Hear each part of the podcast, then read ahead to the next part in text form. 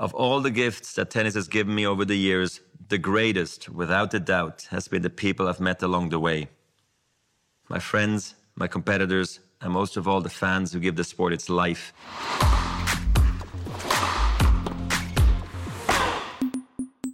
Herzlich willkommen zur ersten Crosscourt-Spezialfolge über die einzigartige Karriere von Roger Federer.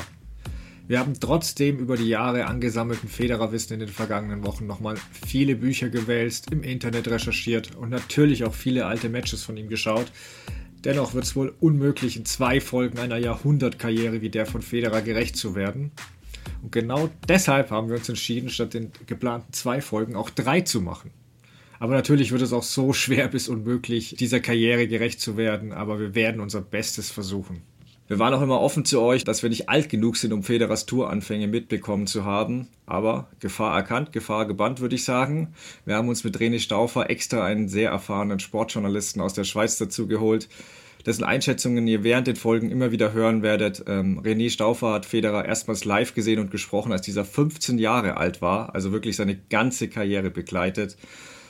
Da wir unmöglich aber alles in diesen Folgen besprechen können und das Buch auch uns geholfen hat, legen wir euch an dieser Stelle auch sein Werk Roger Federer, die Biografie, wärmstens ans Herz. Da sind wirklich all seine Erfolge und Grand Slam-Siege erhalten und demnächst wird sogar auch noch mit dem Karriereende aktualisiert. Aber wir wollen auch unsere anderen größeren Quellen natürlich nicht verschweigen. Auch das Buch von Christopher Clary, Der Maresto, ist sehr schön, äh, sowie das Werk von Simon Kembers und Simon Graf, Inspiration Federer. Als letztes noch vorab, wir werden Federers Weg meist chronologisch behandeln, haben uns aber als Easter Egg sozusagen auch fünf besondere Partien gegen große Rivalen ausgesucht, die wir noch extra besprechen. An meiner Seite ist dabei wie immer mein Co-Host Dennis Heinemann. Hallo Dennis, willst du noch was hinzufügen, bevor wir loslegen? Hallo Stefan, grüße dich. Ich muss sagen, ich habe äh, gerade so ein ganz bisschen das Gefühl, dass ich ein ganz bisschen aufgeregt bin. Das habe ich sonst nicht bei unseren Folgen. Ich glaube, das liegt einfach daran, du hast es ja schon ein bisschen gesagt, dass es einfach schwierig ist, äh, dieser wahnsinnigen Karriere irgendwie gerecht werden zu können, ähm, auch in dem Alter, in dem wir sind. Also ich maße mir nicht an zu sagen, dass ich jetzt alles über Roger Federer weiß, aber vielleicht können wir versuchen, äh, der Karriere irgendwie so einen gewissen Rahmen äh, zu geben und dadurch wird es natürlich auch ein bisschen länger, aber ja, ist auf jeden Fall schön und ich finde, das muss auch einfach sein, dass man das nochmal entsprechend würdigt. Kapitel 1 wie alles begann. Federers Kampf mit den Emotionen. So, fangen wir mal ganz am Anfang an. Natürlich, wo sollen wir auch sonst anfangen? Roger Federer wird am 8. August 1981 in Basel geboren. Da können wir uns gleich mal merken, dreimal ist da die Zahl 8 im Geburtsdatum. Das ist für ihn keine ganz unwichtige Zahl. Vielleicht kommen wir da im Laufe der Folge auch nochmal zu. Also Anfang der 80er kommt er zur Welt. Sein Vater, Robert Federer, ist ein Schweizer. Seine Mutter, Linette, kommt aus Südafrika. Das wird später nochmal Thema werden. Und das hat zur Folge, dass die Aussprache seines Vornamens eben Roger ist und nicht, wie man denken könnte in der Schweiz, nicht diese äh, französische Variante Roger. Das musste er in der Kindheit auch öfter klarstellen. Also ich glaube, er wurde öfter so genannt. Aber durch diesen südafrikanischen Hintergrund eben Roger. Die Eltern, das vielleicht noch so nebenbei, haben sich da übrigens beruflich kennengelernt in äh, Südafrika. Also beide haben für einen Schweizer Chemiekonzern gearbeitet und ähm, Rogers Vater war in Südafrika beruflich unterwegs und hat da äh, die Linette kennengelernt, als die noch ziemlich jung war, ich glaube 18 Jahre jung. Ähm, Roger Federer hat eine ältere Schwester, da bin ich mir auch gar nicht so sicher, ob das jeder immer so direkt auf dem Schirm hat. Zwei Jahre älter, Diana, und jetzt geht es natürlich um die Frage, wenn wir uns damit beschäftigen, wie hat er eigentlich äh, zum Tennis gefunden? Wie ging das eigentlich alles los? Wie ist Roger Federer zum Tennis gekommen? Und da müssen wir, glaube ich, gleich zu Beginn mal darauf hinweisen, dass sein Weg nicht so wie der ist von vielen anderen Wunderkindern. Also er ist nicht derjenige, der mit drei Jahren schon direkt den Schläger in die Hand gedrückt bekommt und äh, mit Druck ähm, gesagt bekommt, du musst das jetzt machen und äh, du, du stehst jetzt immer auf dem Tennisplatz. Bei ihm war das anders. Also Federer entscheidet sich für den Tennissport, weil es ihm einfach Spaß macht und weil er am Wochenende mit seinen Eltern mitgehen konnte zum Tennisclub da waren die Mitglied, aber es ging nicht ausschließlich bei ihm um Tennis. Also es ging um viele motorische, bewegliche Dinge. Fußball war da ein Thema, die haben Kriegen gespielt. Also ähm, er hatte einfach eine große Freude, glaube ich, daran, sich zu bewegen und hat, das ist ganz interessant, später auch mal gesagt, ähm, festgestellt, dass er mit den Händen einfach sehr viel talentierter gewesen ist, schon auch früh, als mit den Füßen. Das ist mir auf jeden Fall in Erinnerung geblieben, dass er das so festgestellt hat, weil Fußball war äh, durchaus auch mal ein Thema. Ähm, und was er auch mal gesagt hat, dass, ähm, dass er dieser Vielseitigkeit als Kind verdankt, dass er diese überragende Hand-Augen-Koordination hat. Ähm, ich finde, das ist auch etwas, was man sofort so im, im Kopf auch hat, wenn man auch gewisse Trainingsszenen von ihm sieht, dass er da einfach motorisch unglaublich stark ist. Also so ging das Ganze los und als er dann acht Jahre alt ist, wir müssen natürlich so ein bisschen jetzt dann auch mal in Fahrt kommen. Also mit acht Jahren tritt er in den ähm, Tennisclub ein, Tennisclub Old Boys Basel. Da ist sein erster Coach Adolf Kaczowski. Und ich erinnere mich, Stefan, ist ja gar nicht lange her, dass du berichtet hast, dass du da vor Ort gewesen bist im Oktober diesen Jahres. Äh, was hast du da denn so festgestellt. Ja, genau. Am Rande meines Besuchs der Swiss Indoors in Basel habe ich einen Abstecher extra dahin gemacht, um einfach zu sehen, wo Roger Federer das Tennisspielen gelernt hat. Und ja, ich meine, was soll ich sagen? Es ist ein schön angelegter Tennisclub, aber wenn du es nicht zufällig gelesen hast oder weißt, kommst du nie darauf, dass Federers Karriere dort begonnen hat.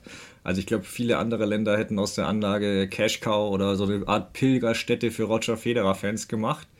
Aber es ist vielleicht genau diese Schweizer Art, die Federer eben auch weiter sein Leben dort leben lässt und äh, nicht vor lauter Rummel in das Land wechseln lässt. Ähm, aber wir wissen auch, Dennis und du, du und ich, wir sind bekanntlich ja keine Schweizer. Deshalb holen wir uns hier doch direkt mal die erste Einschätzung von René Stauffer ein, der äh, Federer als Journalist ja einfach lange begleitet hat und das ein bisschen besser für uns einordnet. Wenn man jetzt nach äh, Basel geht, muss man Spuren Federers muss man richtig suchen. Und der Old Boys Tennis Club, der hat schon eigentlich die Grenzen gesprengt, indem er sich dazu überwunden hat, einen Chord auf Federer, Roger Federer Chord umzutaufen. Und das ist dann eigentlich schon ein, ein Denkmal. Wir sind halt, ähm, ich sage jetzt, klar gibt es in Basel gibt's die Swiss, äh, bei Swiss Tennis gibt es die Roger Federer Allee. Das war schon äh, eine kleine äh, Ehrerbietung. Aber in Basel sind sie ja nicht bereit, die St. Jakobshalle auf Federerhalle umzu, umzutaufen. Das machen die nicht. Wir Schweizer sind da, nee, äh, lass mal und so. Federer hat es ihm, gefällt es immer sehr gut in der Schweiz, weil, er halt diese Ruhe hat, die er sonst nirgends äh, spürt, wo halt die Paparazzis oder die Selfiejäger oder Autogrammjäger kommen. Das ist bei uns in der Schweiz äh, ein bisschen anders. Wobei sein Status als Superstar natürlich so groß ist, dass er, dass er auch oft äh, halt keine Ruhe hat oder nicht so viel Ruhe, wie er, wie er will. Eine Profikarriere hat bei allem Talent aber ja auch immer mit Glück zu tun. Du darfst dich in der Jugend nicht öfter groß verletzen, brauchst die richtigen Leute um dich rum und manchmal gibt es einfach zufällige Begegnungen, die dein Leben für immer verändern. Federer hat so eine Begegnung im Alter von neun Jahren, als er auf jemanden trifft, der großen Anteil daran haben wird, dass aus Federer der wurde, den wir heute alle kennen. Dieser Mann war Peter Carter. Dieser ist eigentlich Australier, doch um seine Versuche auf der ATP-Tour bezahlen zu können, nimmt er zufällig in Basel einen Job als Tenniscoach an. Carter gibt dem jungen Roger damals das Gefühl, ein besonderer Spieler zu sein, was diesen eben auch selbstbewusster werden lässt. Und Roger ist schon in jungen Jahren einfach wahnsinnig gut darin, die Schläge des Spielers auf der anderen Seite nachzuahmen. In dem Fall also die von Carter. Und deswegen erinnert auch alte Wegbegleiter vieles von Rogers Spiel an das von Carter, nur eben perfektioniert denn Carter würde nie der große Durchbruch auf der Tour gelingen. Und seine einhändige Rückhand, muss man dazu sagen, die liegt auch an Federers Jugendidolen Boris Becker, Stefan Edberg, Pete Sampras, weil diese ebenfalls die besaßen. Aber um den nächsten Schritt zu schaffen, musste Federer mit zwölf auch eine schwere Entscheidung treffen. Dennis, du hast angesprochen, Tennis oder Fußball. Er selbst fand ja, dass er mit Fuß äh, nicht so viel Talent hatte, aber so schlecht war er auch nicht, wie er das sich da macht. Ähm, Federer entscheidet sich letztendlich, wie wir wissen, für Tennis, weil er dort eben Sieg und Niederlage auch besser kontrollieren kann. Und auch, weil sein damaliger Trainer ähm, Federer sagt, er könne nicht spielen, wenn er aufgrund des Tennistrainings nicht bei allen Fußballtrainings wäre. Und das ist eine witzige Parallele, finde ich, zu einem späteren Rivalen. Weil im Buch Rafa My Story erzählt Nadal, dass bei ihm exakt der gleiche Grund war, der, der ihn die Entscheidung für Tennis leichter machte. Ein neuer Coach hatte Nadal gesagt, er würde nicht mehr spielen, wenn er nicht bei jedem Training ist. Und dies hat eben beide zu einer schnellen Entscheidung gezwungen. Und daher würde ich mal Danke an die beiden Trainer sagen, die dabei halfen, dass wir Fedal bekamen. Ja, wenn wir das äh, nicht bekommen hätten, dann hätte man, glaube ich, ähm, ordentlich was verpasst. Äh, Federer schnuppert 1992 das erste Mal als Balljunge beim Turnier in Basel Profiluft. Also da ist er elf Jahre alt. Äh, finde ich eine schöne Vorstellung, wenn man weiß, wie oft er da später noch gewinnen sollte. Also dass er da dann schon als Balljunge aufgelaufen ist. Irgendwie schöne, schöne Anekdote. Drei Jahre später, 1995 sind wir jetzt, da trifft er eine ganz, ganz wichtige Entscheidung. Da wagt er nämlich den Sprung ins nationale Tenniscenter in der Schweiz. Das ist in Écu Blanc. Ich hoffe, ich habe es richtig ausgesprochen. Ähm, das ist für ihn insofern wichtig, als dass ihn jetzt der Schweizer Verband ähm, gefördert hat, 1995. Für ihn war das aber auch eine richtig schwierige Entscheidung, weil es äh, hieß, weg von der Familie, weg von Freunden, weg auch von seinem Coach Peter Carter. Und äh, ich glaube, dass das einfach ähm, alles andere ähm, als leicht für ihn gewesen ist. Er ist dann zu diesem Zeitpunkt 14 Jahre alt gewesen. Ähm, es gibt ja diese Dokumentation Strokes of Genius, kann ich auch nur jedem empfehlen. Da geht es um das Wimbledon-Finale 2008, da kommen wir später auch noch zu. Da spricht er darüber, wie brutal diese ersten sechs Monate dann in seiner neuen Umgebung für ihn waren. Ähm, ist auch äh, schwierig, weil da Französisch gesprochen wird und so weiter. Und für sein Schweizerdeutsch wird er da teilweise belächelt. Also alles andere ähm, als einfach. Teilweise soll er geweint haben, als er aus Basel wieder weg musste. Ähm, hat nach drei Monaten sogar überlegt, ob er das Ganze sein lässt, ob er hinwirft. Ja, aber so brutal diese zwei Jahre dann auch für ihn waren, die sind halt sehr, sehr entscheidend für seinen späteren Erfolg gewesen, denn zwischen 1995 und 97 gewinnt er sieben Schweizer Juniorentitel und das ist schon eine ganz klare Ansage, finde ich. Äh, man kann eigentlich sagen, dass er den Schritt aus der Komfortzone gewagt hat und das trauen sich halt in dem Alter auch nicht viele. Es ist dann auch nicht unbedingt so einfach und üblich, das so krass dann auch durchzuziehen. Aber er hat da eben, ja, wie gesagt, die Komfortzone verlassen und das äh, war, glaube ich, ähm, dann, wenn man später drauf guckt, eine ganz, ganz wichtige Zeit für ihn. Und in Ecu Blanc, da beginnt seine Liebe zu den Indoor-Plätzen, schnelle Belege, das wissen wir, mag er sehr gerne. Da wird im Winter sehr oft trainiert, während er in Basel nur auf Sand gespielt hat. Ähm, also er ist ja richtig auf Sand eigentlich auch groß geworden. Und in Blanc kommt es noch zu einer ganz wichtigen Begegnung mit einem, der dann später für ihn nochmal eine wahnsinnige Bedeutung haben wird. Das ist sein späterer Fitnesstrainer Pierre Paganini, aber dazu kommen wir noch. Genau, ihr merkt schon, wir werfen uns die Bälle immer wieder äh, zu. Und mit 15 Jahren ist es so, dass Federer im September 1996 beim World Youth Final mit der Schweiz auf Australien trifft. Und dort kommt es eben zum Duell mit dem gleichaltrigen Leighton Hewitt und der sein erster großer Rivale werden sollte.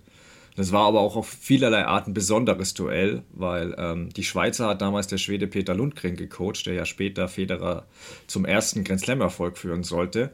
Und auf australischer Seite hat Ex-Coach Darren Cahill gecoacht. Dieser sollte Hewitt an die Weltspitze führen, aber eben auch Federer stets im Blick haben, weil Cahill war ein guter Freund von Peter Carter. Und Carter war übrigens auch unter den Zuschauern und sah da ein Duell zweier Youngster, die vom Talent des anderen schon gehört hatten und deswegen ein Zeichen setzen wollten. Es wurde ein sehr, sehr hässliches Duell, Schlägerwürfe, Streit mit Referees, viele Schimpfwörter. Cahill sagte später, er dachte, zwei 15-Jährige würden McEnroe gegen Connors nachspielen. Ähm, und als Federer im Tiebreak des dritten Satzes gewinnt, schlägt Hewitt sich an den Seiten sogar die Hände blutig.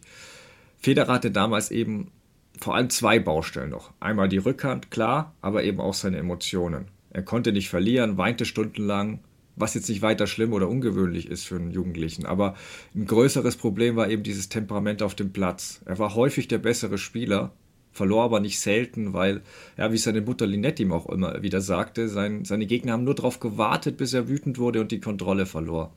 Und für seine Eltern war das teils auch echt schwer mit anzusehen, wie sich ihr Roger da aufführte. Ich glaube, besonders sein Vater hatte damit zu kämpfen, auf der Heimfahrt nicht mehr mit dem gesprochen oder ihm mal eine Münze hingelegt, dann musste Roger eben selbst allein heimfahren. Ähm, diese Wutausbrüche, muss man aber schon sagen, von, von Federer, die haben sich nicht gegen andere gerichtet, sondern gegen sich selbst. Er hat einfach von sich Perfektion erwartet. Und das war natürlich gerade in jungen Jahren noch schwerer als eh schon. Und wir haben aber auch René Stauffer gefragt, wie schlimm es wirklich dieses Verhalten von Federer in jungen Jahren war. Und ja, bekam da, finde ich, eine überraschende Antwort. Das war wahrscheinlich viel schlimmer, als Sie sich vorstellen könnten. Also ich war entsetzt, als ich ihn zum ersten Mal spielen sah. Das war, da war er 15 an einem Jugendturnier und da war praktisch keine Zuschauer, außer äh, vielleicht zwei, drei Coaches und ich, das war in Zürich. Und er hat da wirklich sich aufgeführt wie, wie der letzte äh, Idiot. Also der, da kann man nicht anders sagen. Der spielte super Tennis aber wenn er einen Ball nicht richtig traf, selbst wenn er den Punkt gewann, schimpfte er, oh, scheiße, und, äh, was machst du da, du Idiot? Also er sprach dann im breiten Basler Dialekt, du Double. Und äh, der, das Racket flog wirklich über den Platz oft. Und ich, äh, ich habe das noch nie gesehen. Ich hätte gedacht, er würde verlieren, aber trotzdem hat er gewonnen. Und trotz diesen emotionalen Ausbrüchen hat er seine Leistung gebracht. Und das ist eigentlich das Erstaunliche, weil er hat das dann zu mir, das war wirklich als 15-Jähriger, hat er das schon gesagt. Ach, ich spiele nicht gerne äh, im Training, ich, äh, da bin ich nicht motiviert, aber im Match, da bin ich immer doppelt so gut. Und dann habe ich da schon gedacht, weil ich hatte eine gewisse Erfahrung und dachte, das kann doch nicht sein. Normalerweise sind die Leute viel besser im Training und dann werden sie äh, nervös oder was immer, denken zu viel. Aber nicht Federer, der war das genaue Gegenteil. Und als ich ihn dann auch fragte, warum er so, sich so aufführt, weil das helfe ihm ja nicht, dann äh, hat er wirklich gesagt, äh, ja, man sollte eben perfekt spielen können. Und da war, das war alles im ersten Interview, das ich da zufälligerweise mit ihm führte. Und ich, das hat mich sehr beeindruckt, weil das ist ja normalerweise nicht die Motivation, die die Leute haben, perfekt zu spielen. Die träumen von Siegen, Pokalen, Geld, äh, Berühmtheit. Genau, und jetzt sind wir im Jahr 1997 und da ist was passiert, was für ihn eigentlich ganz gut gewesen ist, denn die Swiss Tennis Federation hat diesen äh, Standpunkt oder Standort des Tennis National Center von Ecublon nach Biel verlegt und das ist eine bilinguale Stadt. Also da fühlt er sich äh, ein bisschen wohler, weil da eben deutschsprachige und auch französischsprachige Spielerinnen und Spieler äh, einfach sind und das gibt ihm vielleicht auch so ein bisschen so ein, so ein Aufschwung. Er hat später auch mal gesagt, dass dieser Wechsel nach Biel sein Erwachsenenleben so richtig hat beginnen lassen. Kein großes Wunder. Mit 16 Jahren bricht er die Schule ab und legt den Fokus dann voll auf die Profikarriere nicht ohne Risiko, aber irgendwann, wenn du es wirklich voll willst, ich meine, 16 ist ja auch nicht unbedingt total früh, zumindest aus heutiger Sicht, aber damals waren die Zeiten vielleicht auch noch ein bisschen, ein bisschen anders. Er macht das jedenfalls.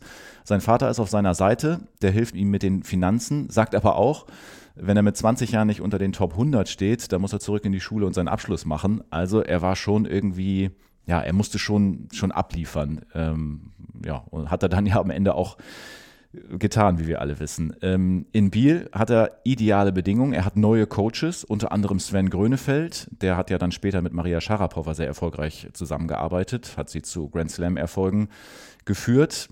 Dann der bereits erwähnte Schwede Peter Lundgren, der hat den Job auch übernommen, weil er von Federers Talent gehört haben soll. Also sind sie schon zu zweit dann da gewesen. Und auch nicht ganz unwichtig, sehr wichtig sogar, man hat auch Peter Carter dann darüber holen können. Man hat den von Basel losgeeist und der hat sich immer noch in so einer führenden Position um Roger Federer gekümmert. Ähm, ja, es gibt genügend Baustellen, haben wir schon angesprochen zu diesem Zeitpunkt, aber wir haben jetzt quasi so ein richtiges, so ein Trio, das sich um, um ihn kümmern kann. Grönefeld, Lundgren, äh, Peter Carter seine Vorhand war zu diesem Zeitpunkt schon unglaublich. Das ist auch immer das, was, wenn man, wir haben ja auch viel gelesen vorher und so, was, was vielen Leuten direkt aufgefallen ist, dass er schon eine unglaublich gute Vorhand gehabt haben soll. Rückhand, ja, hast du eben auch schon gesagt, äh, fehlte noch ein bisschen was, äh, fiel deutlich ab im Vergleich zum Rest seines Spiels. Und das ganze Ding eben, ja, mit den Emotionen und dass er seine Grenzen ausgetestet hat. Er musste es irgendwie schaffen, sich da zu disziplinieren. Da wurde sogar ein Sportpsychologe dazugeholt. Also das ist vielleicht auch sowas, was, was man gar nicht so richtig weiß, dass da, dass sowas auch eine Rolle gespielt hat beim jungen Federer, um dem Ganzen da irgendwie entgegenzusteuern. Und das hilft auch, ähm, Federer lässt bei den ersten Satellite-Turnieren sein Können absolut aufblitzen, auch wenn er nicht sofort siegreich ist. Aber es geht zumindest in eine richtige Richtung. Genau. Und diese zahlt sich dann aus, weil kurz nach seinem 16. Geburtstag erhält er die ersten ATP-Punkte und steht am 22. September 1997 erstmals in der Weltrangliste auf Platz 803. Und deswegen das genaue Datum sage ich euch, falls ihr auch wie ich schön äh, auf der ATP-Seite nochmal nachschauen wollt diese Woche. Und ähm, weil man sieht dann wirklich viele unbekannte Namen um ihn rum. Aber interessant, nur fünf Plätze hinter ihm liegt tatsächlich ein gewisser Leighton Hewitt, also sein damaliger Messpunkt. Ähm, ja, das Risiko Schulabbruch zahlt sich in Federers Fall eben aus. 1998 schafft er Durchbruch auf die Juniorentour auf der Juniorentour und ist wirklich endgültig auf dem Radar, spielt, sich, spielt er sich dann aber beim Juniorenwettbewerb in Wimbledon, weil da gewinnt er sowohl die Einzel- als auch die Doppelkonkurrenz. Er ist übrigens auch bis heute der letzte Wimbledon-Juniorensieger bei den Herren, der danach auch den Einzelsieg schaffte. Ähm, Wen es interessiert, man kann Federers Endspiel gegen den Georgier Irakli Labatze bei YouTube auch anschauen nochmal. Äh, man sieht viel Schönes schon, aber eben auch, dass er sein Temperament noch nicht immer im Griff hat. Ähm, danach war jedenfalls klar, okay, Federer ist eigentlich bereit für die Tour, für die ATP-Tour und er bekommt im Start auch eine Wildcard. Ähm, dort verliert er beim Debüt mit 4-6, 4-6 gegen den Argentinier Arnold Kerr. Es ist einfach der falsche Belag, weil es ist auf Sand und Federer verliert auf Sand seine ersten elf Tour-Level-Matches, obwohl er ja eigentlich auf Sand das Spielen gelernt hat, aber dort ist die Lernkurve einfach nicht so steil ähm, wie auf den anderen Belegen und die körperlichen und mentalen Schwächen, die er hat, die kommen in den längeren Partien eher zum Vorschein. Es dauert allerdings nicht besonders lange, bis er wirklich dann seinen ersten ATP-Sieg auch einfahren kann. Das ist in der Qualifikation gewesen von Toulouse Ende September. Da stand auf der anderen Seite der Franzose Guillaume Roux, würde ich den jetzt mal aussprechen. Ich hoffe, dass es äh, nicht falsch ist, vielleicht auch nicht ganz so entscheidend, ist kein wahnsinnig großer Spieler mehr geworden. Eine Stunde hat es nur gedauert, 6-2, 6-2 hat er den da vom Court gefegt. Äh, der Roux ist immerhin zu diesem Zeitpunkt die Nummer 45 der Welt gewesen, also kein völlig unbeschriebenes Blatt. Ähm, aber in Toulouse wurde eben auf äh, Hartplatz gespielt und ja, da wissen wir ja, das hat Federer durchaus in die Karten gespielt, wenn es schnell war. Also die Bedingungen haben da ihm einfach gelegen. Und dann gibt es das erste Mal 1998 ähm, einen Auftritt auf richtig großer Bühne. Das war in Basel, da hat er eine Wildcard bekommen, ähm, steht im Hauptfeld. Es geht in, erst, in der ersten Runde gegen den Superstar schlechthin, gegen Andrew Agassi. Und jetzt könnte man denken, ja, vielleicht da richtig erstes Ausrufezeichen und so. Nee, das war da noch nicht so. Agassi hat relativ deutlich gewonnen, 6-3, 6-2, hat aber seine Fähigkeiten, also die von Federer, sofort erkannt. Er soll seinem damaligen Coach, das war ähm, Brad Gilbert, gesagt haben, scheiße, dieser Junge hat vielleicht Fähigkeiten, der wird bald sehr, sehr gut sein. Und ich glaube, ähm, da sollte Agassi auf jeden Fall recht behalten. Ähm, Federer hat, sollte das Turnier in Basel dann noch zehnmal gewinnen. Also das ist wirklich irre. Aber da war natürlich logischerweise auch irgendwie noch ein bisschen weiter weg in diesem ersten Duell gegen Agassi. Kann ich absolut verstehen. Trotzdem war es ein guter, ein guter Auftritt da, dieses Spiel gegen Agassi, aber es blieb auf jeden Fall schwankend. Wenn man dann eine Woche später mal guckt, ist eine viel kleinere Bühne. Es ist nicht Basel, es ist nicht Agassi auf der anderen Seite, es ist die Nummer 768 der Welt damals und da läuft dann plötzlich gar nichts zusammen. Federer verliert den ersten Satz im Tiebreak, er ist absolut genervt und schenkt danach so mehr oder weniger ab. Und das wiederum passt dann dem Lundgren an der Seite überhaupt nicht. Der fordert den Schiedsrichter auf, ähm, Roger eine Warnung zu geben. Federer bekommt sogar eine kleine Geldstrafe da am Ende, eine große Standpauke auch. Und dabei wird ihm klargemacht, dass so ein Verhalten irgendwie einfach nicht nochmal vorkommen darf. Und ich finde, das alles zeigt so, äh, das sind ja so, so Zeitpunkte in seiner Karriere, die wir logischerweise nicht so richtig erlebt haben. Und das kann man sich aus der heutigen Perspektive eigentlich gar nicht so richtig gar nicht so richtig vorstellen, wie oft er da irgendwie versucht hat, seine Grenzen auszutesten. Aber er zeigt eben dann auch, dass er das verstanden hat. Also er kann dann auch so einen gewissen Schalter schon auch umlegen, wenn er das dann so klar aufgezeigt bekommt. Dann bei den nächsten drei Satellite-Turnieren ähm, erreicht er jedes Mal das Finale, gewinnt zweimal den Titel und am Ende des Jahres ist er die Nummer eins der Welt. Also bei den Junioren natürlich nur, aber es ist eben auch klar, dann zu diesem Zeitpunkt, er ist absolut bereit für die Profitour.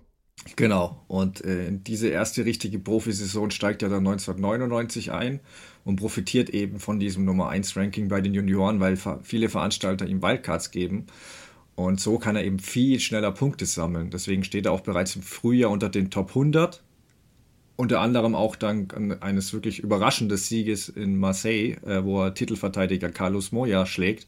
Den kennen heute viele vielleicht auch als Nadal-Coach. Ähm, bei den French Open darf er Federer dann dank einer äh, Wildcard auch sein Grand Slam-Debüt feiern und hat dort niemand geringeren als, als Patrick Rafter auf der anderen Seite, der ja im Jahr zuvor erst zum zweiten Mal die US Open gewonnen hatte. Und da war die Favoritenrolle natürlich klar verteilt. Doch 17-jährige äh, Federer hat dafür einige offene Münder erstmal gesorgt, als er den ersten Satz für sich entscheiden konnte. Ähm, bereits damals haben diese, diese Shotmaking-Fähigkeiten von ihm für Aufstauen und Begeisterung gesorgt. Aber wie wir angesprochen haben, er hat auch noch klare Schwächen. Und Rafter, der erfahrene Rafter, der anfangs von äh, Federers Stärken überrascht wurde, ist clever und erfahren genug, um diese auch wirklich zu erkennen und auszunutzen. So attackiert Rafter ab Satz 2 häufig zum Beispiel mit Kicksurf, Federers wackelige Rückhand und der gewinnt die nächsten drei Sätze 6-3, 6-0, 6-2. Also es war dann eine klare Sache. Ähm, auch in Wimbledon hält Federer übrigens eine Wildcard, verliert aber nach zwei Einsatzführungen auch noch in Runde 1. Und dann folgen aber die Hallenturniere. Und da kann Federer seine Stärken am besten zeigen und vor allem eben auch seine Schwächen besser kaschieren. Und deswegen spielt sich Federer nach guten Turnieren auch in Basel und Wien bis Jahresende sogar noch auf Rang 64 vor. Also der erste Schritt ist gemacht.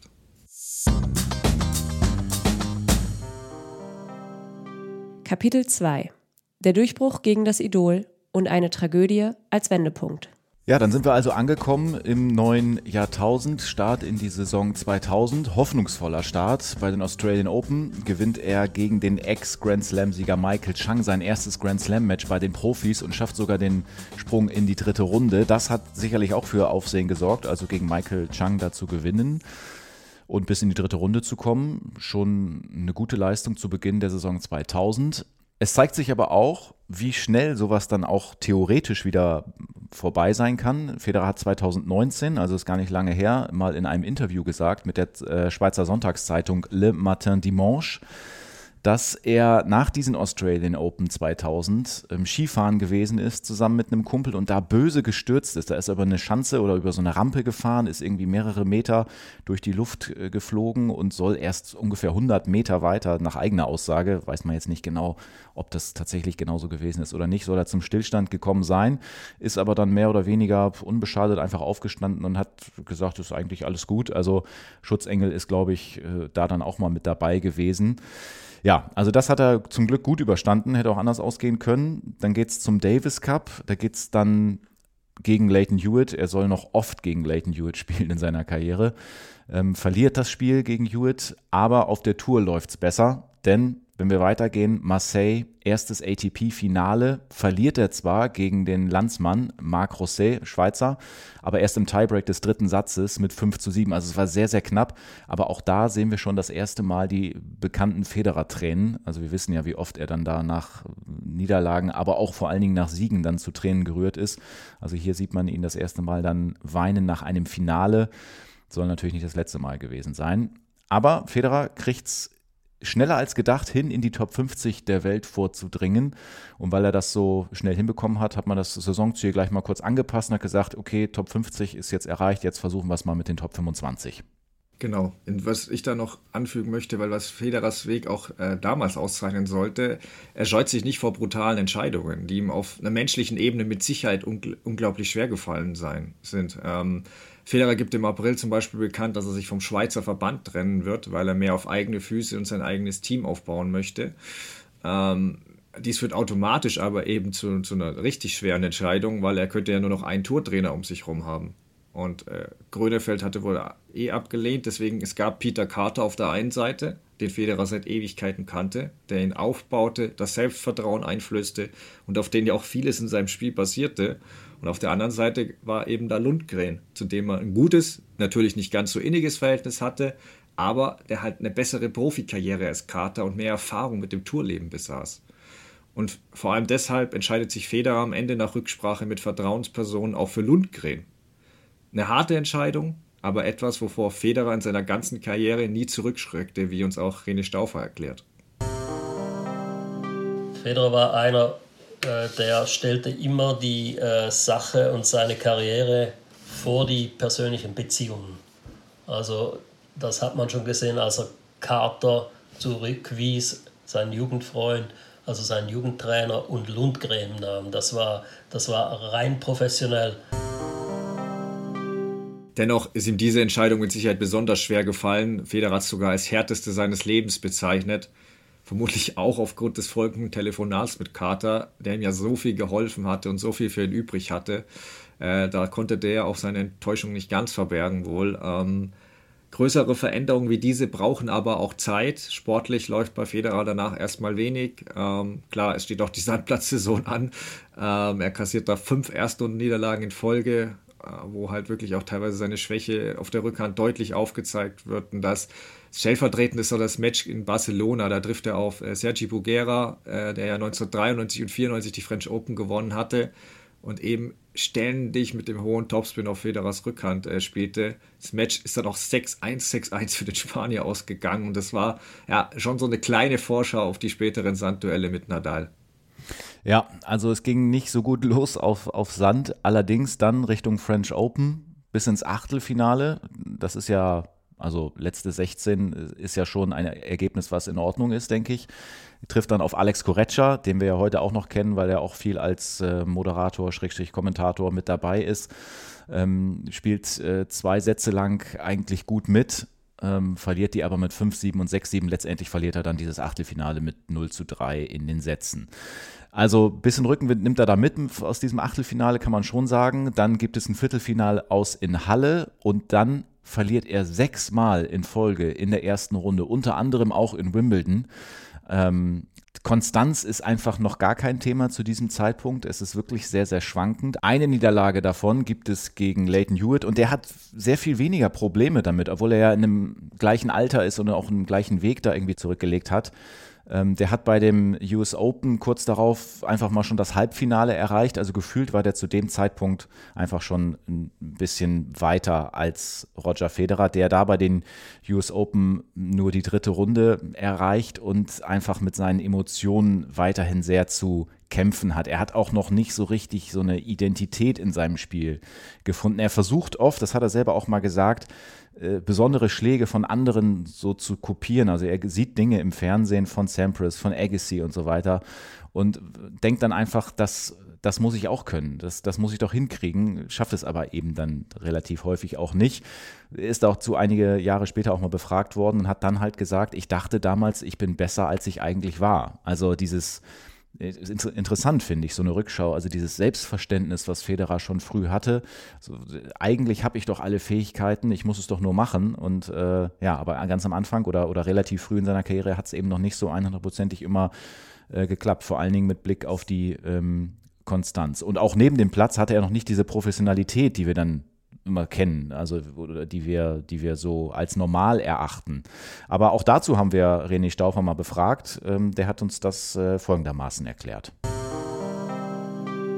Er war ein Spieler, ein Gambler, der tagelang, nächtelang an, an der Playstation spielen konnte, der äh, nur Unsinn im Sinn hatte, also der war nicht fokussiert richtig auf eine professionelle Herangehensweise ans Tennis. Und das, hätte, das hat ihm sicher ein paar Jahre gekostet. Nach den US Open findet aber noch ein spezielles Turnier statt, was wohl, ja, kann man sagen, den größten Einfluss auf seine Karriere hat, obwohl er sportlich gesehen am Ende ja doch mit leeren Händen dasteht. Es sind die Olympischen Spiele in Sydney ähm, begünstigt auch durch einige Absagen wie von Agassi und Sampras, weil Olympia damals einfach noch nicht im Tennis noch nicht den Stellenwert hatte, öffnet sich das Feld und Federer spielt sich bis ins Halbfinale vor. Dort trifft er auf den 22-jährigen deutschen Tommy Haas, der ihn klar in zwei Sätzen besiegt. Federer lässt dabei eben am Ende der Partie wieder einmal so einen Zorn die Oberhand gewinnen, ähm, ärgert sich zu sehr, hat dennoch aber noch die Chance auf eine Medaille und trifft mit dem Franzosen Arnaud Di Pascal auch auf einen machbaren Gegner eigentlich, aber hängt immer noch emotional ein bisschen an dem enttäuschenden Match gegen Haas, wo er seine Leistung nicht abrufen konnte und verliert und verpasst Bronze. Und ähm, auch wenn Federer ja, wie wir wissen, nie wieder äh, oder nie Einzelgold bei Olympia gewinnen sollte, feiert er trotzdem bei diesen Spielen eigentlich in Sydney den größten Erfolg seiner Karriere. Es ist zwar ein Märchen, dass äh, Federer seine heutige Ehefrau Merka bei Olympia überhaupt erst kennengelernt hat. Richtig ist aber, dass er sich dort näher kam und ähm, es am finalen Abend zum ersten Kuss gekommen ist. Und wieder mal waren auch die, hier die Sterne günstig gestanden. Eigentlich hätte die damals 22-Jährige gar nicht bei Olympia teilnehmen dürfen oder können. Aber da Hingis und Patty Sneeder abgesagt haben, durfte Mirka dank einer Wildcard doch noch hinfahren. Ähm, und ja, an dieser Stelle auch nochmal betont, was Federer-Fans, glaube ich, längst wissen. Ähm, ohne Mirka hätte es natürlich Federers Karriere in dieser erfolgreichen Form und vor allem Länge nie gegeben. Ähm, hat ihm ja nicht nur im privaten Bereich, natürlich dann speziell auch mit den Kindern später, wahnsinnig viel abgenommen, aber eben auch sportlich enorm geholfen, der der quasi eine Managerrolle übernommen. Also die war natürlich extrem wichtig für, sein, für seine späteren Erfolge. Und für Federer geht es nach Olympia zurück auf die geliebten Indoor-Belege, ähm, zieht dann sogar in Basel ins Endspiel ein, wo er dem Topspieler Thomas Enquist aus Schweden erst nach fünf Sätzen unterliegt. Also er lässt es weiter aufblitzen. Ähm, damals wurde ja nicht nur bei Slams über drei Gewinnsätze gespielt, sondern auch bei anderen Turnieren und Masters vor allem. Ähm, da es danach nicht mehr so rund läuft, verpasst er jetzt dieses korrigierte Saisonzahl mit Rang 29 knapp. Aber die Richtung ist positiv. Jahresende trifft Federer dann noch eine sehr wichtige Entscheidung. Ähm, er holt Pierre Paganini als Fitnesstrainer, der ja auch großen Anteil an Federers Karriere haben sollte, was Dennis ja schon erwähnt hat. Ähm, das Jahr 2000 war jetzt zwar nicht wahnsinnig erfolgreich äh, zusammengefasst, aber Federer hat mit Paganini und Mirka gleich zwei Leute kennengelernt, die für seine weitere Karriere natürlich eine entscheidende Rolle spielen sollte. Und ja, dazu hören wir uns auch nochmal René Stauffer an. Er hat sich dann äh, wirklich im Jahr 2000, als Paganini dazu kam, als er mit Mirka zusammenkam, Mirka war ein Arbeitstier, der staunte, als er sah, wie viel sie arbeitete. Und dann hat er gemerkt, dass er da sich total ändern muss, weil er hat so viele Partien verloren, weil er einfach zu lasch war, weil er gedacht hat, äh, ja, der andere trainiert ja mehr und so weiter. Also der war wirklich an einer, auf einer gefährlichen Schiene damals. Und dieser Switch, der dauerte ja auch länger. Also das, deshalb hat er ja auch die ersten drei Jahre eigentlich unter, unter Werk gespielt auf der Profitour, zumindest äh, phasenweise. Ja, sehr interessant zu hören, wie dann so externe Personen oder auch vor allen Dingen Personen im Hintergrund, wie wichtig die für die äh, Sportlerinnen und Sportler, also für die absoluten Vollprofis dann sein können.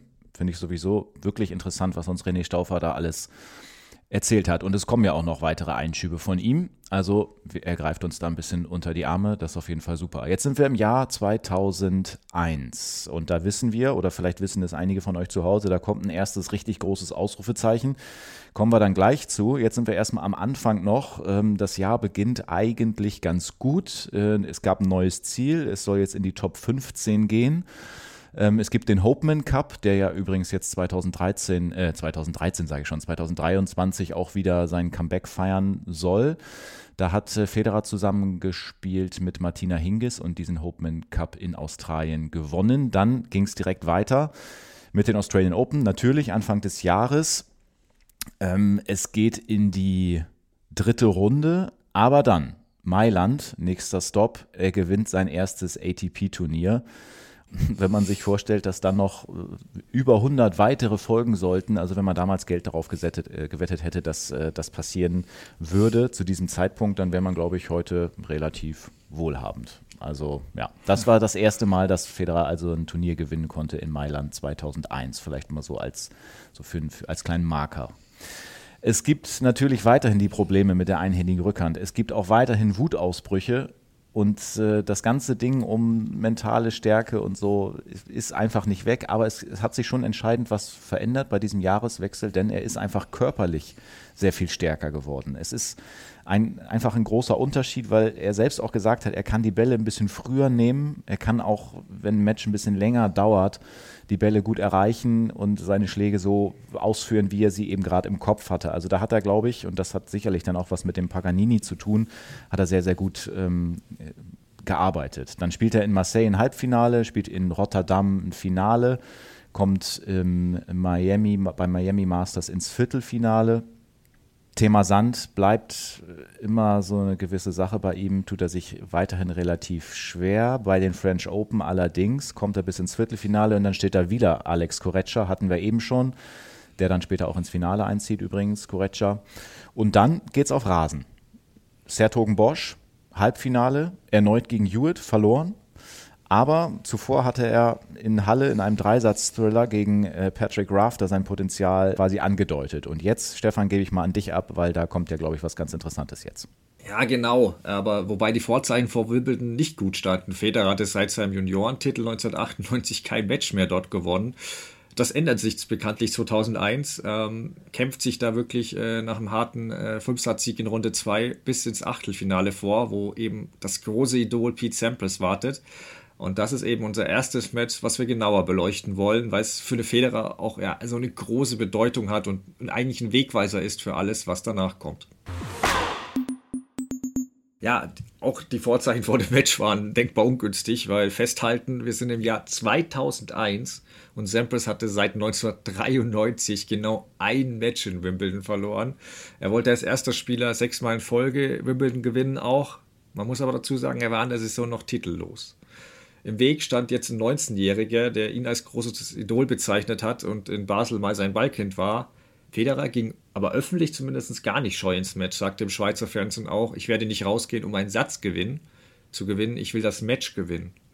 Ähm, wir werden uns hier aber auf besondere Momente im Match fokussieren, keine Angst, daher springen wir auch direkt zum dramatischen Tiebreak. Äh, als Federer dabei Satzball gegen sich aufschlägt, haut Sampras den Return ins Netz, ruft aber dabei noch That's way out. Ich habe mir die Wiederholung, glaube ich, zehnmal angeschaut. Ich bin immer noch unsicher. Äh, way out war er definitiv nicht. Ähm, Sampras aber jedenfalls extrem genervt und wie es dann so läuft, wenn man eh schon sauer ist, hat Federer bei 7-7 etwas Glück noch mit der Netzkante und ja, holt sich danach mit Surf and Volley den Satz. Und ich glaube, aber erst im zweiten Satz hat Sampras auch richtig gemerkt, wie gut Federer ist, weil er ist da wirklich am Drücker, kriegt fast die Hälfte von Sampras wirklich Hammeraufschlägen ins Feld zurück äh, mit seinem Return. Also es schnuppert auch am Break da und wir wissen alle, Breakballverwertung wird nie Federers große, größte Stärke, aber er ist da für mich einfach ein Tick besser und zeigt aber dann auch nach einer kurzen Behandlung gegen Satzende ein bisschen Nerven Federer. Also mit zwei Doppelfehler, weiteren nervösen Fehlern gibt er den zweiten Satz ab. Und ja, was waren deine Erkenntnisse aus dem Match bis dahin? Vielleicht auch so abseits des Scoreboards? Ja, abseits des Scoreboards. Also mir ist auf jeden Fall aufgefallen, ist natürlich jetzt schwierig, weil ich jetzt ne, auch nicht nicht 100 Matches gesehen habe von, von äh, Pete Sampras oder so, aber ähm, mir ist zumindest aufgefallen, als ich das nochmal gesehen habe, dass er ziemlich riskant und hart immer wieder auch mit dem zweiten Aufschlag serviert hat. Und ich glaube, das ist auch immer so eine Möglichkeit, um dem ähm, Gegenüber zu zeigen, selbst wenn ich über den zweiten gehen muss, das ist jetzt nicht leicht für dich. Ich weiß auch um deine Stärke beim Return und so, aber ähm, mir kam das so vor, als würde er damit so ein ganz bisschen so, ich weiß nicht, ob ich sagen soll, sticheln oder so. Ist auf jeden Fall so, dass, dass mir das auf jeden Fall aufgefallen ist, dass, dass ich manchmal dachte, oh, das war aber für einen zweiten Aufschlag ganz schön. Naja, ähm, das ist vielleicht sowas, was, was du meinen könntest. Jetzt äh, hat er ja den ähm, zweiten Satz dann abgegeben, dann sind wir jetzt also im dritten bis zum 4-4. Ich würde sagen, vielleicht äh, machst du an dieser Stelle weiter. Ja, gerne. Also im dritten Satz ist für mich Federer auch besser und die Statistik unterstreicht auch das Gefühl, dass Federer viel mehr Grundlinienduelle gewinnt. Doch Samples hält sich vor allem eben mit dem Aufschlag und grandiosen Volleyspiel äh, im Spiel sozusagen. Und am Ende entscheidet halt wirklich so ein starker Reflex von Federer beim Return und wirklich ein ganz wilder Smash-Fehler von Samples den dritten Satz. Ja. Und ähm, was ich jetzt, was mir auch noch aufgefallen ist, so im Match sind diese Surf- and Volley-Künste, die sind schon anders als heute. Also wie Samples die Bälle da teils raustaucht, finde ich schon Wahnsinn. Und man sieht aber auch, wie, wie reflexartig Federer da unterwegs ist, auch mit Return-Winner. Ähm, das fällt mir schon auf. Und dass sich Federer aber auch relativ gut benimmt hier, finde ich. Vielleicht, weil es Wimbledon ist, vielleicht, weil es das Doe Sampras ist. Ähm, das ist, das ist äh, schon auffällig und auch, wie nervenstark Federer für sein Alter agiert. Ich glaube auch, dass die kurzen Ballwechsel ihm dort geholfen haben. Es war wirklich viel Reaktionstennis, Instinkttennis und da ist Feder natürlich sensationell gut. Ähm, und im vierten Satz ändert sich ein bisschen, finde ich. Da ist Samples näher am Break, aber Federer zeigt auch da Coolness. Und als 4-5-0-30 steht, packt er einfach mal drei Asse und einen Service-Winner aus. Und als ich das gesehen habe, dachte ich schon, wow, ist der nervenstark. Warum ist der nicht direkt danach durchgestartet schon? Aber im Tiebreak ist er dann, hat er dann ein bisschen gewackelt, ähm, wo Samples dann auch äh, das Champions Game ausgepackt hat und wirklich diesen Souverän geholt hat. Und da musste dann eben ein fünfter Satz entscheiden. Und bevor ich den auch noch kurz zusammenfasse, würde mich interessieren, vom Verlauf der Partie her, war für dich da ein Federer-Sieg irgendwie logisch? Dachtest du dir nach dem Tiebreak nicht eher, hm, jetzt muss Samples eigentlich siegen. Was, was waren dann so deine Erkenntnisse aus dem Match insgesamt auch? Ja, Doch, also das, was du zuletzt gesagt hast, ähm, eigentlich ist es ja immer so, wenn, wenn sowas passiert, gerade auch mit so einer ja, außergewöhnlichen Vorgeschichte, der eine, der da schon so oft äh, gewonnen hat, der andere, der da zum ersten Mal auf dem Center Court spielt und dann aber schnuppert und dann aber trotzdem nochmal eingefangen wird. Also es wird ja beim, wenn es in den fünften Satz geht, ist ja eigentlich alles wieder, ist wie 0-0 und normalerweise ist es dann ja so, dass sich der Favorit häufig eben doch noch durchsetzt und das ist so ein klassischer Fall von Kopf nochmal aus der Schlinge gezogen. Ähm, das kennt ja eigentlich auch jeder, der selbst Sport treibt oder wenn man selbst mal als Underdog irgendwo eine Chance hat und irgendwie dran riecht und dann, dann nutzt du vielleicht eine Möglichkeit irgendwie nicht und am Ende lässt es dir noch nehmen. Deswegen eigentlich bin ich auch davon ausgegangen, klar, wenn man jetzt das Ergebnis vorher kennt, ist schwierig, aber wenn man das jetzt nicht, wenn ich mich jetzt in die Situation reinversetze, wenn ich damals da gewesen wäre, dann hätte ich natürlich da auch, wäre ich mit Sampras gegangen. Ja, äh, sehe ich ganz genauso. Für mich wäre der Sieg logisch gewesen. Ähm, er hat, finde im vierten Satz am Schluss auch gezeigt, warum er diese unfassbare Siegesserie hat und auch besser retourniert, als er wusste, er kann sich nichts mehr erlauben. Aber Sampras stand eben auch ein besonderer Spieler gegenüber. Was man dem Match aber auch noch gut sieht, will ich noch kurz vorweggreifen. Ähm, beide Spieler sind ja wirklich exzellente Volleyspieler. Sie verlieren aber mehr Punkte am Netz, als sie gewinnen. Und das war halt, weil die Rackets waren besser geworden, das Return-Spiel ist dadurch leichter geworden. Ähm, es ist also wirklich kein Wunder, dass sich danach das Spiel immer mehr vom Netz weg äh, bis hin zur Grundlinie entwickelt, wenn selbst diese Spieler schon mehr Punkte verlieren als gewinnen. Und ähm, ja, was ich aber auch noch bemerkenswert finde, übrigens, Federer spielt ja gegen eine lebende Wimbledon-Legende, aber Support ist, finde ich, mindestens 50-50, wenn nicht sogar leicht pro Federer, der eben die Leute auch mit seinen Schlägen begeistert. Trotzdem ist natürlich, wie du gesagt hast, im fünften Satz eigentlich so, ja, Sampras hatte noch nie einen fünften Satz in Wimbledon verloren. Also, als der dann wirklich bei 4-4 dann auch noch zwei Breakfälle äh, erhält, dann denkt wohl jeder, aha, jetzt ist der Moment, jetzt schlägt er zu. Doch Sampras patzt dabei einen Passierball, finde ich. Und äh, Federer bleibt dann drin. Und als der dann im folgenden Aufschlagspiel Samples überstürzte Angriffe mit Passierschlägen bestraft, gibt es eben äh, jenen Matchball und ja, Federer packt dann noch einmal wirklich einen Wahnsinnsreturn zum Sieg aus.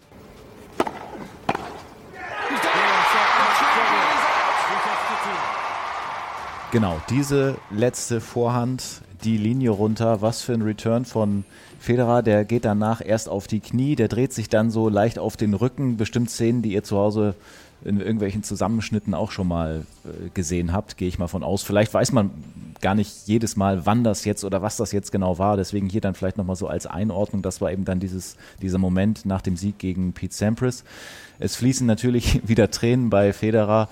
Äh, der geht dann in die nächste Runde, verliert dann gegen Tim Henman. Aber irgendwie wussten alle, das Match gegen Sampras, das hat alles verändert. Und das hat auch äh, Peter Lundgren gesagt. Jeder wusste jetzt, wer Federer ist.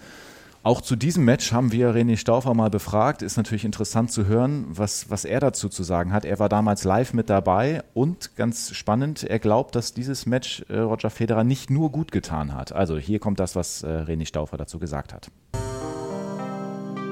Viele haben da gespürt, dass Federers Zeit jetzt kommen könnte, dass er jetzt bereit wäre für, für diesen Coup.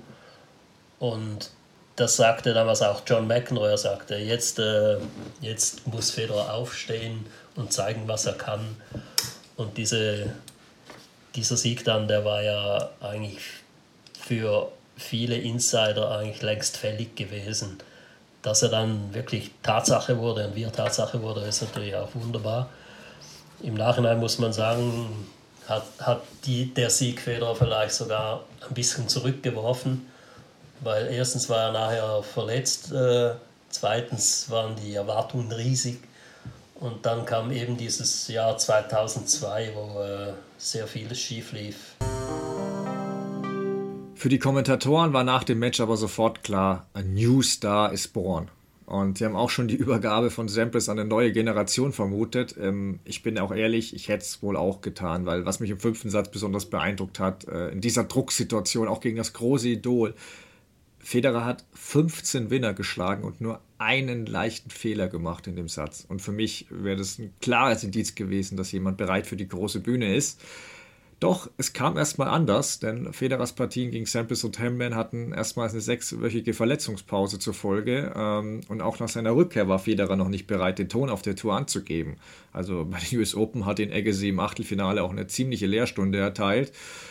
Dennoch äh, hat Federer sein Jahresziel erreicht. Nach dem Finalsieg in Basel ist er noch auf Platz äh, 13 geklettert, Ziel erfüllt.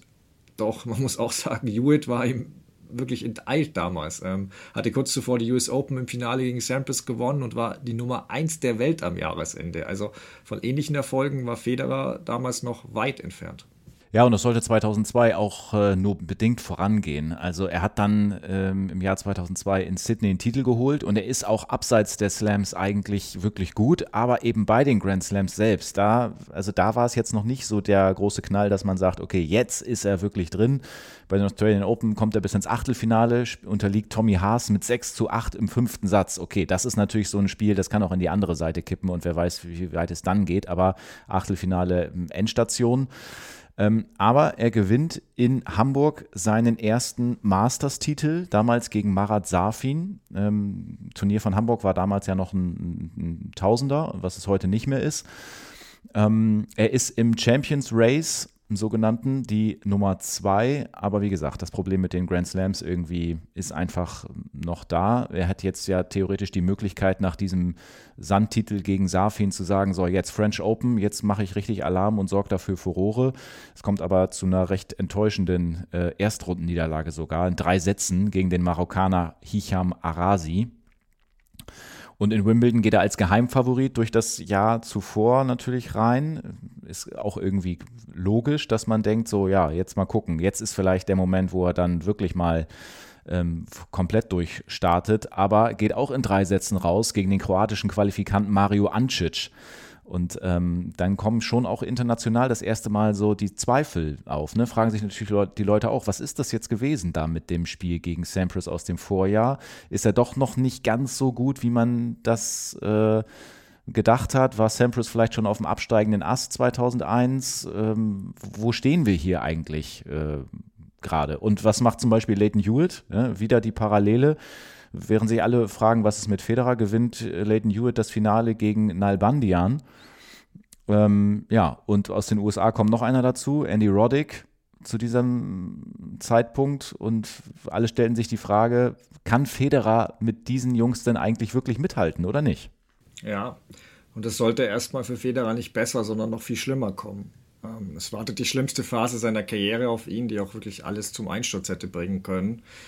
Er befindet sich gerade mit äh, Lundgren in äh, Toronto für das Masters-Event, als Darren Cahill bei Lundgren angerieft, um ihm etwas mitzuteilen. Ähm, Peter Carter ist im Alter von 37 Jahren beim Autounfall in Südafrika ums Leben gekommen. Ähm, es sollten die verspäteten Flitterwochen von Carter und seiner Frau Sylvia werden, bei der kurz nach der Hochzeit ein bösartiger Tumor festgestellt worden war. Nachdem diese Behandlung erfolgreich war, sollte nun alles nachgeholt werden und ähm, Südafrika wurde eben auch nicht zufällig ausgewählt. Dazu erzählt euch jetzt Rene Stauffer mehr. Peter Carters Tod war ein riesiger Einschnitt in Federers Karriere und Leben. Und wie äh, wichtig das für ihn war, das erfuhr man erst nach, im Nachhinein, weil es war ja eigentlich Federer selber gewesen, der Carter geraten hat, die Hochzeitsreise in Südafrika Afrika zu verbringen mit seiner Schweizer Frau damals. Weil Federer hat ja eine Beziehung zu Südafrika, wie man weiß. Das war dann die absolute äh, Schocknachricht für Federer. Also der hat sich davon monatelang nicht erholt.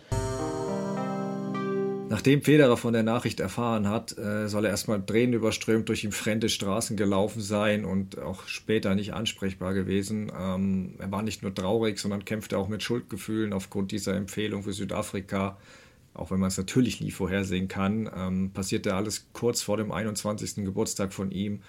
Und er war ja auch mit Carter auch nach der schweren Entscheidung gegen ihn noch befreundet geblieben, ähm, hatte Stimmung dafür gemacht, dass Carter auch Davis Cup Verantwortlicher für die Schweiz wurde.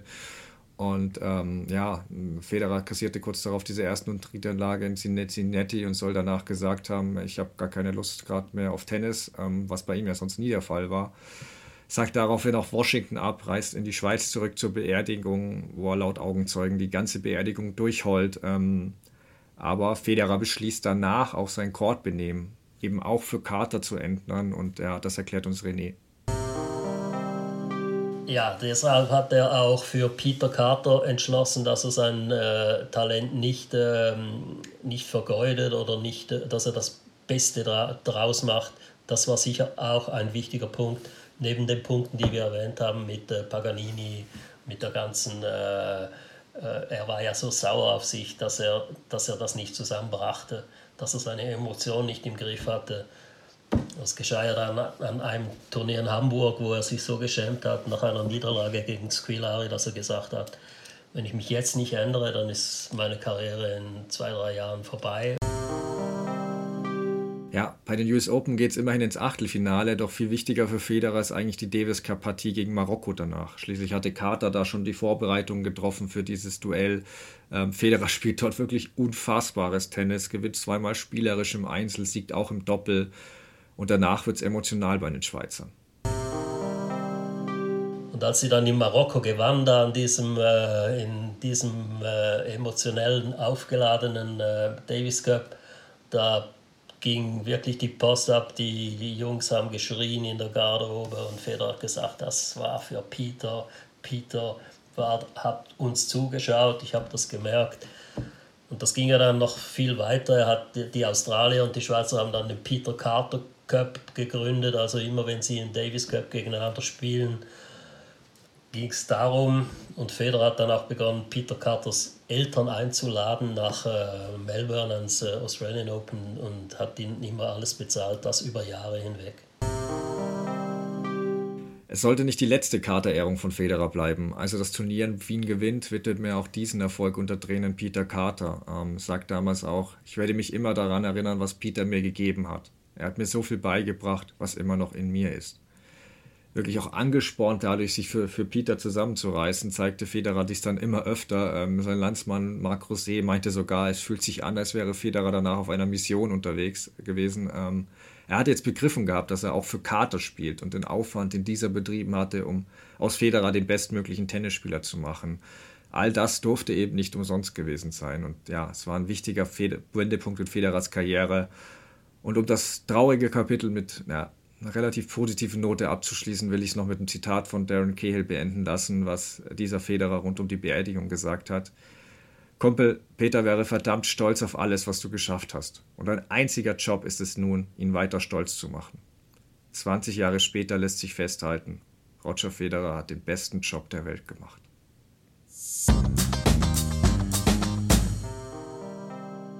Kapitel 3 Die Erlösung Federer verändert das Spiel für immer.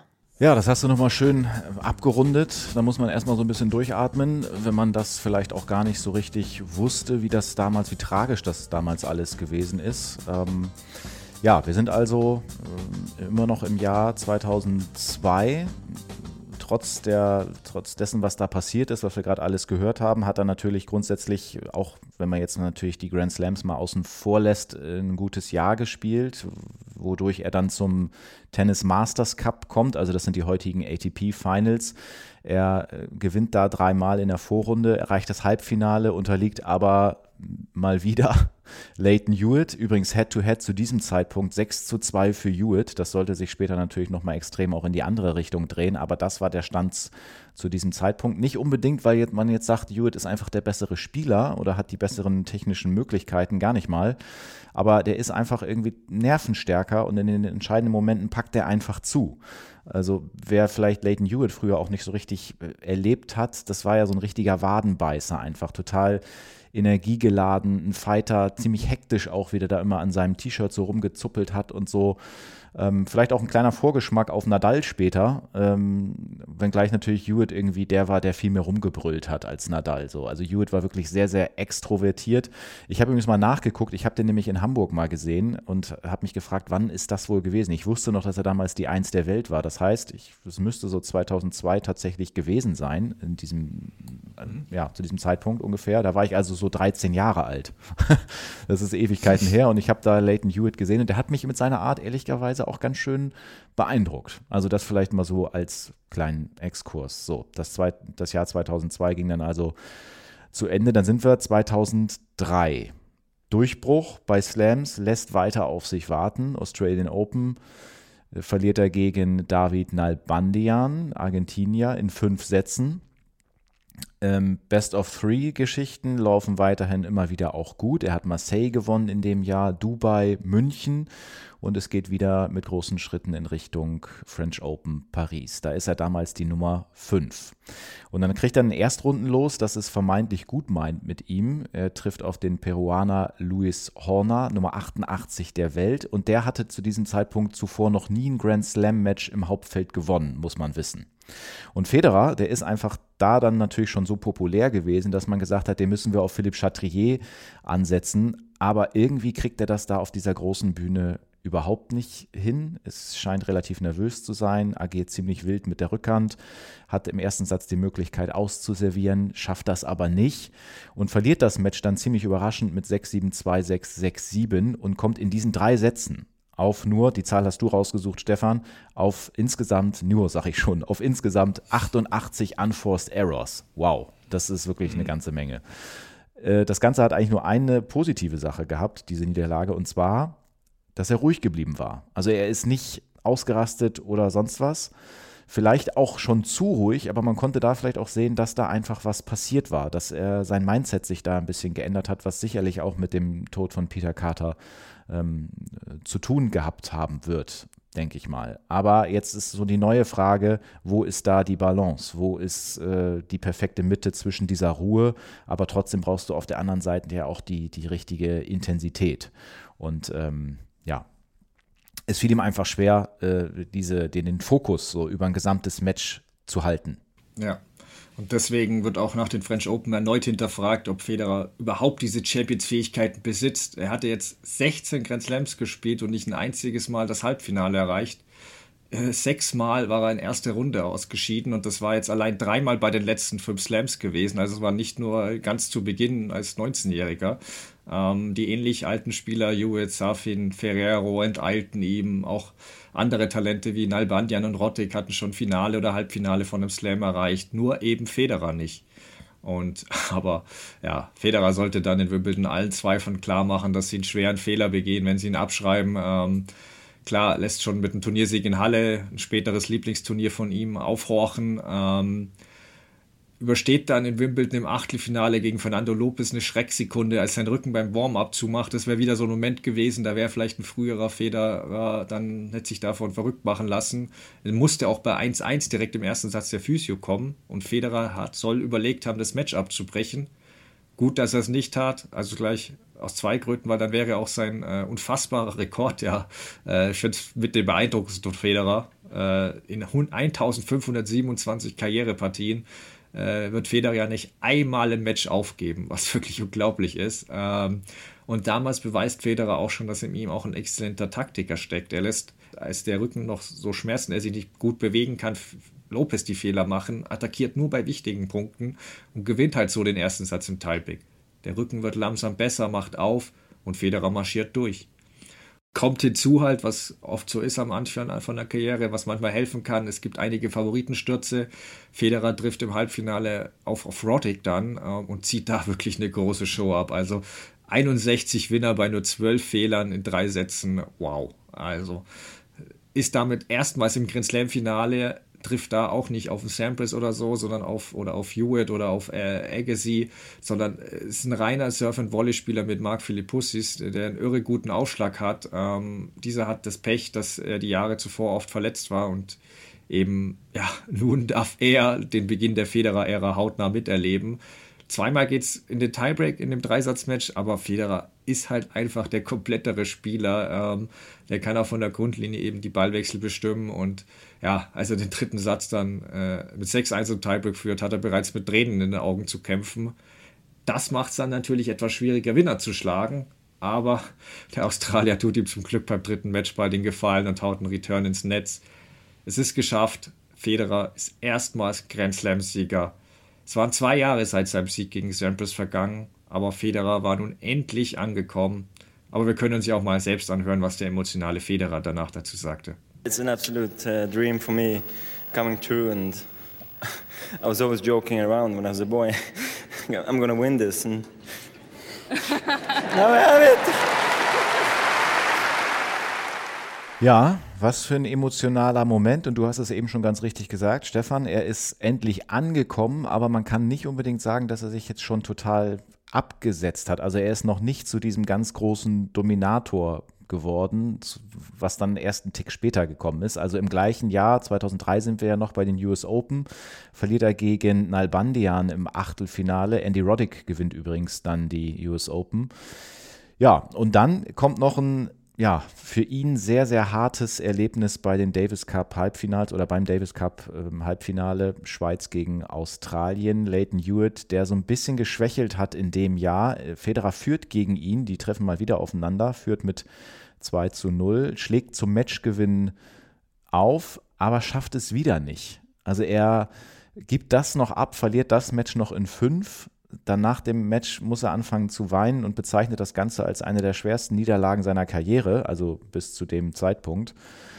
Ähm, was das Ganze noch so besonders gemacht hat, war nämlich, dass äh, die Eltern von Peter Carter sich das äh, live angeschaut haben. Und das war, glaube ich, schwierig für Federer damit umzugehen, ähm, nach dem, was er da in dem Jahr dann erreicht hat mit Wimbledon und dann sitzt da, sitzen da die Eltern von, von ihm und er führt 2 zu 0 und, ne, und dann gibt, gibt er das noch ab. Ich glaube, das ist sehr bitter gewesen für ihn.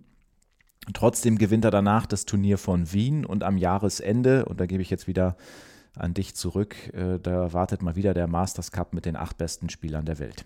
Ja, aber zunächst einmal will ich direkt an unseren geschätzten Kollegen Matthias Stach abgeben, der ja auch Federers ganze Karriere begleitet und kommentiert hat. Und Dennis, du hast deinen Eurosport-Kollegen ja mal gebeten, also was er für Anekdoten zu Federer hat. Und seine erste passt eben wunderbar zu jenem Turnier in Houston. 2003 in Houston beim Turnier der besten acht Spieler. Das war so das erste Mal, dass ich äh, den Mut hatte, ihn mal zu fragen, Mensch Roger, lass uns doch mal was anderes machen, ein anderes Interview vielleicht beim Basketball oder beim Tennis, wie immer du willst. Er hat dann gesagt, gut, machen wir beim Tennis. Wir haben einen Termin vereinbart, zu dem ich dann deutlich zu spät kam, weil ich noch die Herren Schüttler und Agassi begleitet habe als Kommentator und zwar über drei Sätze. Ja, und was hat dieser Kerl gemacht? Der war nicht mehr da. Für mich brach natürlich so eine kleine Reporterwelt zusammen, weil ich dachte, das ist mein ganz großer Durchbruch. Der hat einen Zettel hinterlassen, eine Nachricht und hat gesagt, du, tut mir leid, ich musste schon weg. Ich sage nochmal, ich war zu spät, nicht er. Und wir holen es auf jeden Fall nach. Das haben wir dann auch zwei Tage später gemacht. Und es war so witzig, weil er kommentiert hat, wie ich spiele. So von wegen, äh, hat mich gelobt bei der Rückhand, hat dann aber innerlich gesagt, oh, Rückhand aus den 90ern. Mhm. Also das hat er wirklich sehr, sehr charmant gemacht. Und das Ganze zeigt einfach, was er wirklich für ein besonderer Typ ist. Ja, vielen Dank an Matthias Stach für diese nette Anekdote bei genau jenem Masters Cup beweist er dann auch, dass er dem Rest seiner Generation wirklich überlegen ist. Er nimmt zuvor ein bisschen taktische Anpassungen vor, stürmt weniger ans Netz und agiert mehr von der Grundlinie, wo er ja auch überlegen ist den anderen. Ferrero gewinnt gegen ihn vier Spiele, Nalbandian gerade mal drei. Ähm, auch Roddick im Halbfinale, der immerhin die Nummer 1 am Jahresende ist, ähm, ist chancenlos. Und nachdem er Agassi in der Vorrunde zum ersten Mal in der Karriere besiegt hatte, kommt es im Finale zum Rematch. Ja, und äh, Agassi hat da gar keine Chance mehr. Also ich halte ihn für den besten Returnspieler der, der, der Geschichte neben Novak Djokovic und er hält nicht einen einzigen Breakball, so gut serviert Federer. Und ähm, Agassi, der Federer danach nie wieder in einem offiziellen Tourmatch besiegen äh, sollte, sagte seinem Coach Kehl danach auch, das Spiel hat sich für immer verändert, es wird nie wieder wie früher sein. Dieser Typ hat es auf ein neues Level gebracht, welches wir noch nie gesehen haben. Ja, sehr schönes Zitat und ich würde mal sagen, heute wissen wir alle, dass der gute Agassi weiß, wovon er redet. Definitiv. Aber wie Federer einige Zeit lang wirklich alles in Grund und Boden spielt, ehe plötzlich ein junger Spanier auftaucht und ja eine einzigartige Rivalität entsteht, das hört ihr dann in Folge 2, die kurz vor Weihnachten erscheinen wird. Vielen Dank fürs Zuhören bis hierhin und bis dann.